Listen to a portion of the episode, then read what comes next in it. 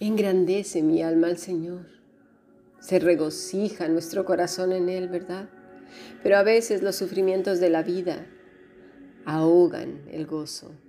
Nos dejamos llevar por ellos y arrastrar hacia esas sendas de amargura y de tristeza, al dolor, al abatimiento. Y eso ahoga las bendiciones, ahoga todo, incluso la bendición de hoy en la mañana. Todo lo que Dios hizo, ya no quede nada, ni lo que está haciendo por ti en ese momento. Qué vergüenza que seamos tan frágiles y débiles ante las pruebas de la vida que ya de por sí trae. Mira, voy a poner un ejemplo, un ejemplo un tanto vulgar, un tanto terreno, pero creo que muchos sabrán de lo que yo hablo con esto. Me sorprende ver a ciertas personas que llevan un chicle en la boca. Todos los hemos visto, ¿verdad? Pero mm, me refiero a aquellos que pueden pasar todo el día con ese chicle. Duro y dale con el chicle, duro y dale con el chicle. Yo no sé honestamente si se lo quitan para comer o no, o lo pegan debajo de la mesa y luego cuando ya terminan de comer se lo vuelven a poner otra vez dentro de la boca. Yo no lo sé. Lo que sí sé es que todo el día los ves con ese chicle ahí.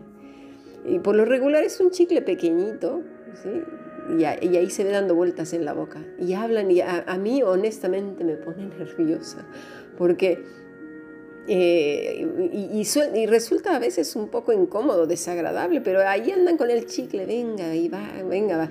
Recuerdo que mi abuela me decía que eso era de muy mala educación. Pero bueno, no estamos hablando de educación, es que el asunto es que esas gentes están con el chicle. Igual y no sé si aún duermen con el mismo chicle o lo cambian cada día, no lo sé, pero ahí está.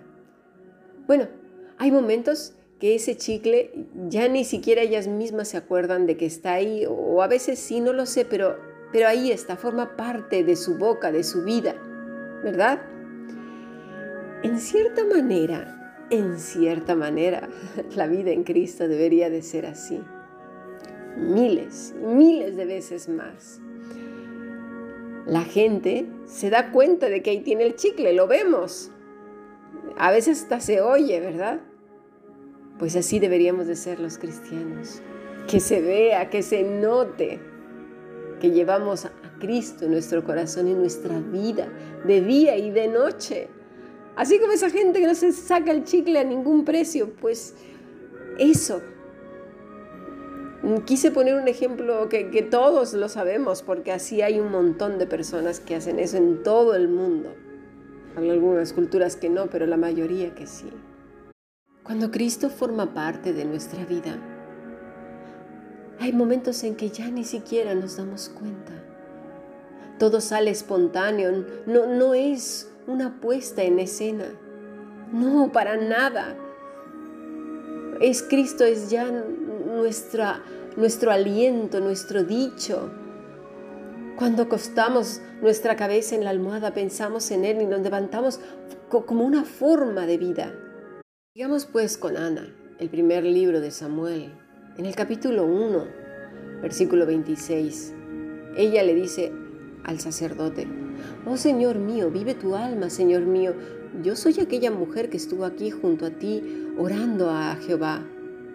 Por este niño oraba, y Jehová me dio lo que le pedí. Yo pues lo dedico también a Jehová. Todos los días que viva será de Jehová. Y adoró ahí al Señor. No se olvidó de su Señor. Lo tenía presente, dice el versículo 28, y lo dedicó al Señor. No dijo, es mi bendición. No, que yo, yo lo pedí para mí, me lo quedo, ¿eh? No es, Señor, para nada. Mira, muchas veces en cuanto a este tema me he visto realmente contrariada, no con Ana, ¿eh? sino con la gente que, que cree que las bendiciones sobre todo en cuanto a hijos, son dueños de ellos. Y dicen con la boca, no, Dios me lo ha prestado, pero yo sé que no es mío. Ah, sí. Mira, hoy en día cualquier persona, en particular hombres hacia mujeres, que prive de su libertad en sentido de amistades, con quién debe hablar o no, ya sea por teléfono, WhatsApp o todas las redes. Salir a la calle, en que si debe de trabajar o no, cómo se viste o no, los colores que usa, en cuanto a la comida, ya saben, maltrato, ¿sí? Una persona privada de su individualidad, ¿sí? Cualquier hombre que haga esto a una mujer, y ya se enseña desde jóvenes, no, no dejes que tu amigo, lo que sea, empiece a, a, privar de tus amistades, alejarte de tu familia, alejarte de la gente que te quiere, alejarte de todos, porque eso es peligroso. Se considera ya un delito que puede estar penado con cárcel según el país. Me refiero no a, eso, sino al conjunto de todas estas cosas. Y a veces con poquitas ya, ya, ya es cárcel, ya, ya, ya mereces una multa, ya mereces orden de alejamiento. Esto de que es un delito es incuestionable porque a nadie se le debe de privar de sus derechos fundamentales. ¿A que sí? Bueno, yo me pregunto lo siguiente, ¿y si esto lo hacemos con los niños? Privarlos de salir a jugar al parque, de convivir con otros niños, de tener sus propias aventuras, de ver películas infantiles, obviamente revisadas por los padres, programas sanos, cantar canciones, de bailar, de jugar a ser las princesas con otras niñas o de valientes guerreros con otros niños, en su mundo infantil, de jugar a la pelota hasta el cansancio. Yo vivo frente a un parque y veo todo el día jugar niños. A veces son las nueve de la noche y siguen jugando a la pelota. ¿Acaso privar a un niño de esto, de una vida espiritual normal, y no sofocante y aplastante. ¿No es un crimen? ¿No es un delito? Estos niños nerviosos, con pesadillas, ansiosos, temerosos, tímidos, pálidos, flacos, al punto de que casi no hablan, se les ve en su mirada, en todo cómo están tan presionados por sus padres, ahogándolos. ¿Esto no es un delito? ¿Quién los defiende? ¿Quién? ¿Qué ley los defiende? Por eso algunos gobiernos han optado por retirarlos a los padres. Qué tristeza. Hay de aquellos que promueven estas cosas. Hay de los padres religiosos y malvados y malos administradores de lo que Dios ha puesto en sus manos. ¿Cuánto tendrán que pagar por estos delitos? Y sé que esto va a picar mucho.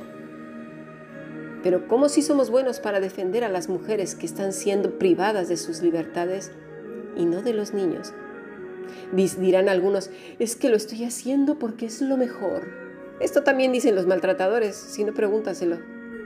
Esto es lo mejor para ti, mi amor, es por lo, porque te quiero. Y con esa base privan de sus derechos fundamentales para el desarrollo físico y emocional a sus esposas y a sus hijos. También hay mujeres que lo hacen, ¿eh? Ana, Elizabeth, Manoa, José, María no hicieron semejante estropicio.